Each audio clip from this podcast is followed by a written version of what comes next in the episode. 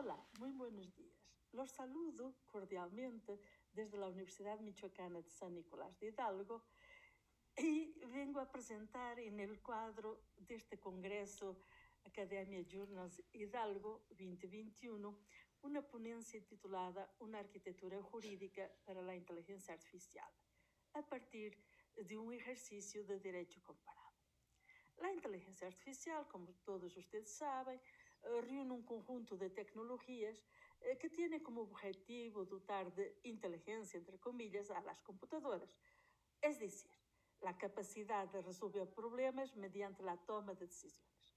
Esta capacidad de resolución hay que añadir la capacidad de aprendizaje, a la que se hace referencia con el término aprendizaje automático, gracias a la cual la propia máquina modifica su programa extrayendo los datos relevantes de las masas de datos que se le proporcionan. Resumido, el término entonces de inteligencia artificial se va a referir a la ciencia que intenta la replicación o emulación de la actividad inteligente humana mediante la utilización de computadores. En este sentido, la Unión Europea, según la definición utilizada en los documentos producidos por su grupo de expertos de alto nivel, amplía el ámbito semántico de su aplicación. Y paso a citar. Los sistemas de inteligencia artificial son sistemas de software y posiblemente también de hardware desenhados por humanos que, com um objetivo complexo, actuam em uma dimensão física ou digital al perceber su entorno a través de la, adquisición de datos, al interpretar los datos recopilados estructurados o no estructurados, al razonar sobre el conocimiento o el procesamiento de la información derivada de estos datos y deciden las mejores acciones para lograr, lograr el objetivo propuesto.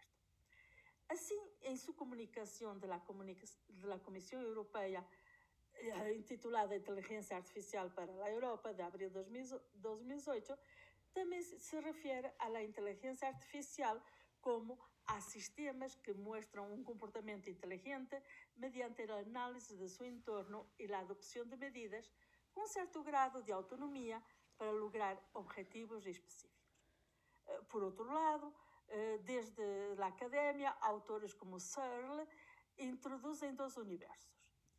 Uma inteligência artificial forte e uma inteligência artificial débil, sendo a segunda a ciência e engenharia que permite desenhar e programar ordenadores de forma que realicen tareas que requieren inteligencia. Y siendo la definición de inteligencia artificial fuerte de este autor Searle, como, y paso a citar, la ciencia e ingeniería que permitirá replicar la inteligencia humana mediante máquinas. Atención, Para nós outros juristas e para a produção de uma arquitetura jurídica para a inteligência artificial, esta distinção entre inteligência artificial, forte e inteligência artificial débil é fundamental. A vantagem destas inteligências artificiais, de comillas, débiles, as únicas que realmente se usam na atualidade, é que são muito mais rápidas e se presume que são mais confiáveis que os humanos em la toma de decisões frente a uma grande massa de usuários. As aplicações são notavelmente múltiplas. Estes softwares de apoio a la toma de decisões se podem utilizar em assuntos médicos, por exemplo, com ferramentas de ajuda ao diagnóstico, em assuntos administrativos ou laborais, eh, software utilizado para a assignação de uma plaza, um exemplo, ou de vivenda social, software de assistência à contratação, inclusivamente de cessação laboral. Também se podem utilizar em seguros ou em assuntos legais. São também inteligência artificial débil, em esta definição de ser, os programas utilizados por las redes sociais ou sítios de comércio ou de informação para apresentar conteúdo que se crê que é de interesse para o usuário.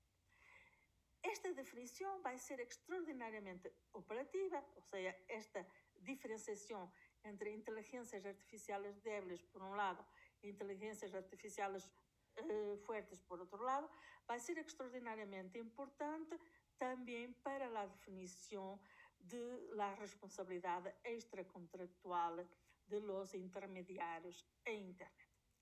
Es interesante observar, atención, que el 21 de abril del 2021, la propuesta de un nuevo reglamento de la Unión Europea considera otra distinción, basada esta en el factor riesgo. Y esta nueva distinción comprende cuatro niveles. A. Nivel inadmisible. B. Alto riesgo. C. Riesgo limitado. Y D. Riesgo mínimo. Estes softwares, entonces, esta inteligência artificial de aprendizagem ou não, pode integrar-se em um robô. É dizer, em um autómata capaz de interactuar com seu entorno, sendo assim capaz de um certo grado de autonomia em la toma de decisões. Então, se podem considerar outras aplicações. Automóveis autónomos, veículos autónomos, perdão, por supuesto, robôs quirúrgicos, robôs de assistência personal, exoesqueletos, robôs militares, etc, etc. Indudablemente, a lista que apresento aqui não é exaustiva e, em qualquer caso, é provável que se complemente.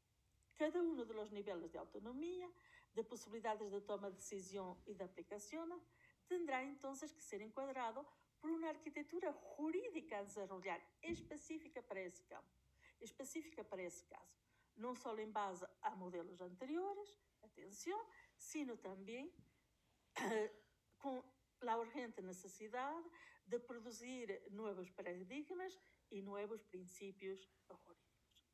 Sin embargo, é evidente que temos que partir de algo. Temos que partir de modelos jurídicos anteriores, por exemplo. Este desenvolvimento técnico, representado por las inteligencias artificiales, y las cuestiones que suscita su recepción por la ley, tiene al menos tres similitudes con un desarrollo técnico previo. Es representado por las prácticas biométricas. Eh, la primera semejanza surge de la conmoción en las representaciones ser humano. La biomedicina en su momento advenimiento de la manipulación de los seres vivos el cuerpo se ha convertido en una fuente de recursos terapéuticos eh, gracias a la explotación de los elementos y productos del cuerpo humano. La procreación, por ejemplo, eh, se ha vuelto en parte controlable con la fertilización in vitro. La, la propia estructura biológica de cada individuo se ha vuelto legible e incluso, incluso perfectible con la medicina genómica. Así, la biotecnología da la impresión de que el ser humano, trascendiendo su condición, puede convertirse en dueño de su propia naturaleza. Por otra parte, las inteligencias artificiales generan un cambio de perspectiva comparable. El desafío para nosotros los juristas en, este, en, este, en estas décadas del siglo XXI no es solo la mejora del confort, o la seguridad gracias, por ejemplo, al vehículo autónomo, autónomo a la domótica, a los robots de asistencia personal, sino también, y lo enfatizo, la propia definición del ser humano, la inteligencia no es ya su prerrogativa, sino que se comparte con las máquinas.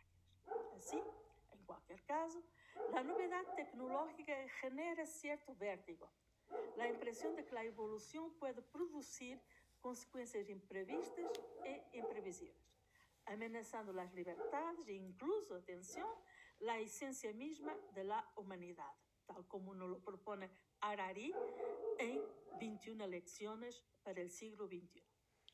Existe mareo, perdónenme la expresión, esta misma ansiedad, lo que probablemente hace que el desarrollo de nuevos estándares desenhadas especificamente para enmarcar práticas basadas na inteligência artificial, que é fundamental para o direito no siglo XXI. Sin embargo, as reacções à ansiedade não sempre são as melhores. Portanto, é indudablemente necessário, sobretudo, uno, mobilizar el análisis, en el sentido de las capacidades de la inteligencia humana, para comprobar, em um segundo momento, que o ordenamento jurídico não é já suficiente, com algumas adaptações para assegurar a proteção da pessoa frente a esta novidade. Una segunda similitud se relaciona con la amenaza que representa para la persona la realización de la nueva práctica. Por ejemplo, la biomedicina de que hemos estado hablando aprovecha el cuerpo humano. Realizar técnicas médicas implica dañar la integridad física de las personas que no se beneficiaron de ellas. La amenaza, comparativamente, que generan las inteligencias artificiales es menos directa, es bien verdad, en el sentido de que no se cuestiona la integridad física la persona. Pero atención, no es menos segura, no es menos riesgosa. Esto se debe a que el algoritmo para tomar una decisión, este algoritmo que constituye la inteligencia artificial, se aplica a los datos. Además, el reciente, reciente resurgimiento eh, de la investigación y el desarrollo en inteligencia artificial puede explicarse por el aumento en los últimos años de las capacidades en el almacenamiento y la recopilación de datos, el tratamiento de esos mismos datos, dando lugar a una industria de datos reales. La amenaza entonces para los seres humanos es, por ejemplo, el riesgo de vulneración de los derechos de la personalidad provocados por la explotación de dichos datos personales, entre otros. Una tercera similitud surge de la forma en que se construye el marco legal, aunque para las inteligencias artificiales, me gusta usar el plural, por el momento solo se puede observar los inicios de esta construcción. En ambos casos, existe una dificultad para comprender la técnica, para entenderla, dificultad que sin duda es mucho mayor para la inteligencia artificial que para la bio, biomedicina, de parte del jurista, que trabaja outros modelos conceptuais. Esta dificuldade requer uma reflexão coletiva desde a academia, assim como um recurso significativo a los involucrados en la técnica, a quienes la desarrollan y la utilizan. Por lo tanto, las etapas en la adaptación del sistema legal a la nueva tecnología parecem ser sustancialmente as mesmas que hemos observado para modelos jurídicos aplicados a técnicas que já estão mais desarrolladas, como por exemplo o exemplo comparativo que trago de la biotecnología. La cuestión que se plantea entonces es la de la recepción por ley de las inteligencias artificiales y en particular el método que es posible implementar para lograr, esta recepción.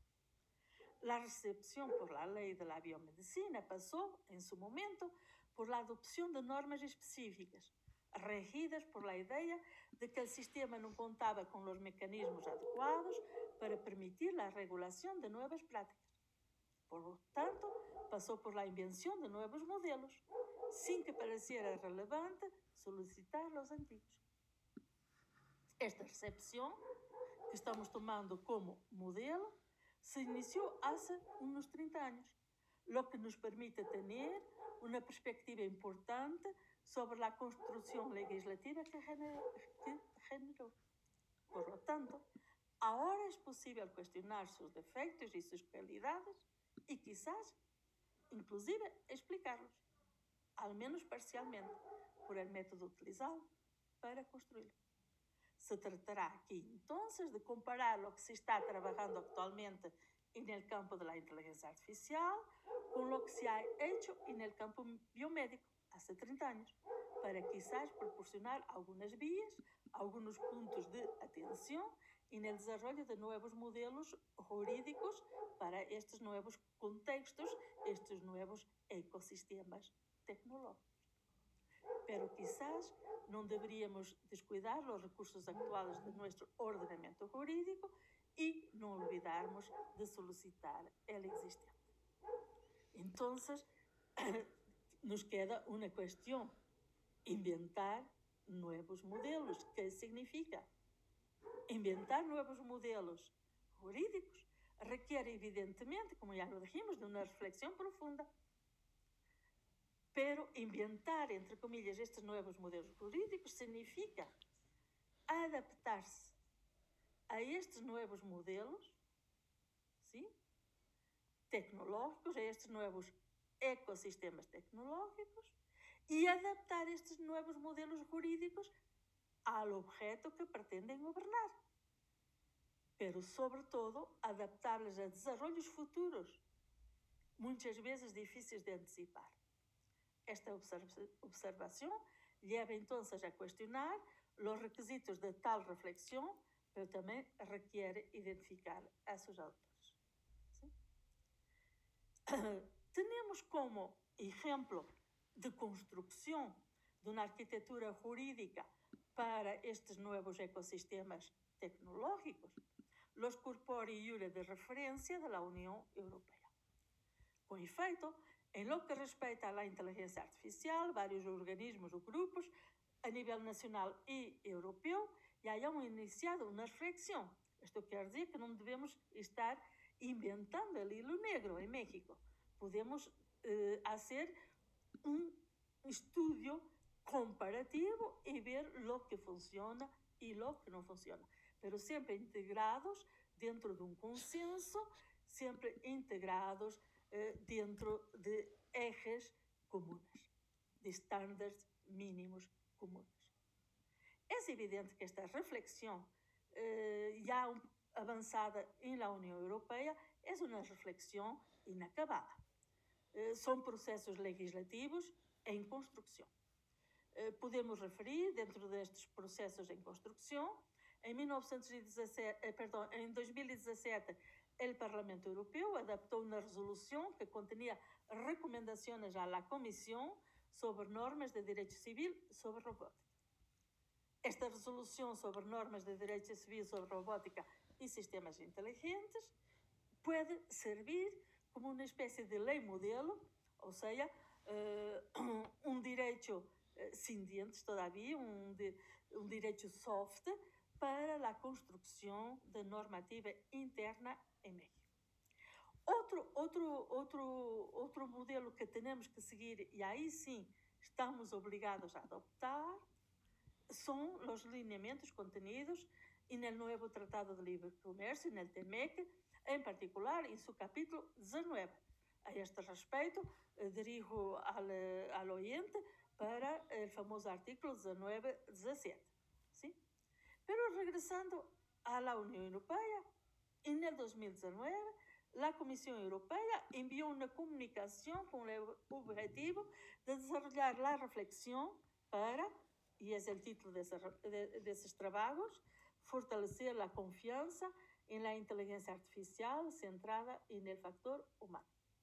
Também em abril de 2019, a União Europeia publicou as diretrizes éticas para a inteligência artificial, através do documento Diretrizes Éticas para a Inteligência Artificial Fiduciária, resultado do trabalho conjunto da Comissão Europeia e do Grupo de Inteligência Artificial High Level Expert Group on Artificial Intelligence, conformado por 52 integrantes, entre empreendedores tecnológicos, representantes da sociedade civil, advogados, investigadores, outros.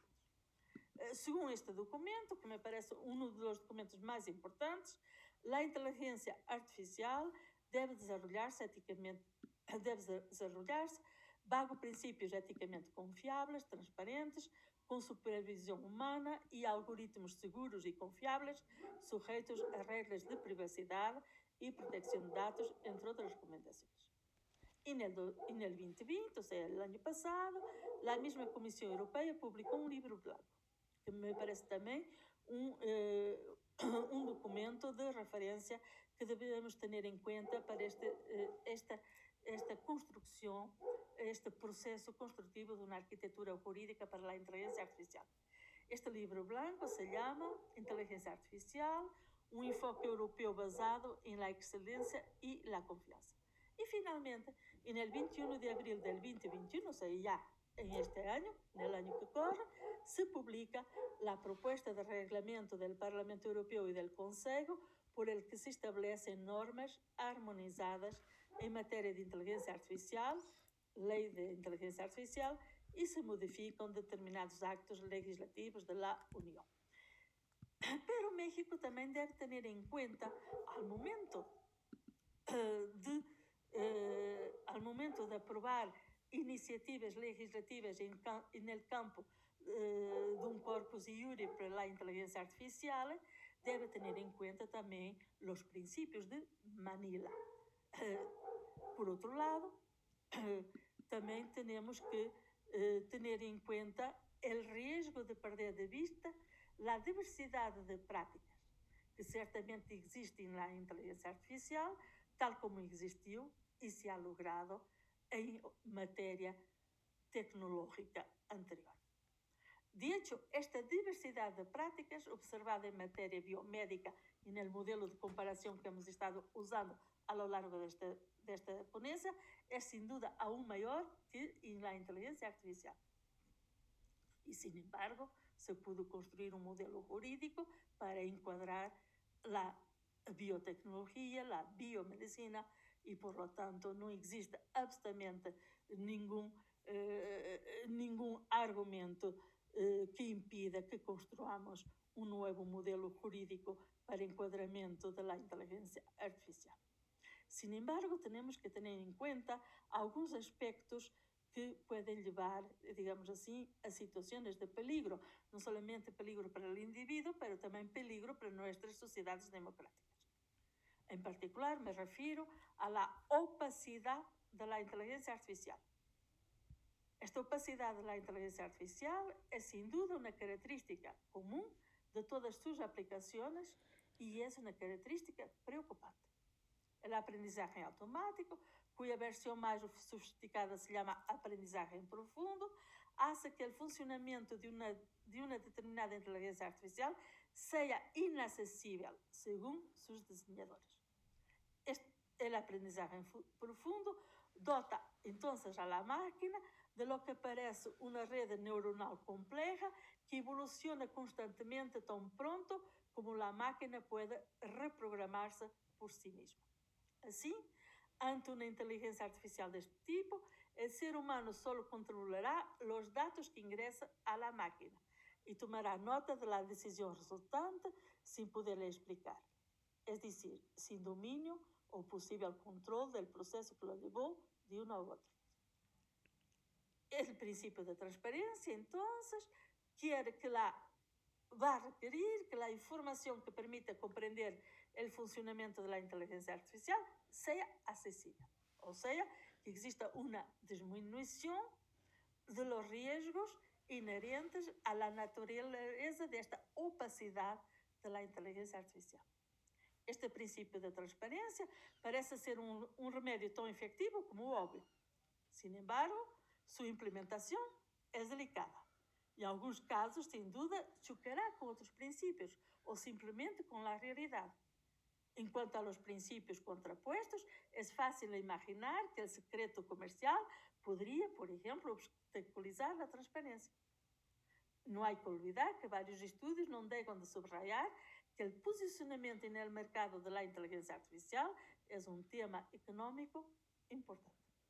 Por lo tanto, sin duda, será difícil hacer cumplir la transparencia total en todos los ámbitos.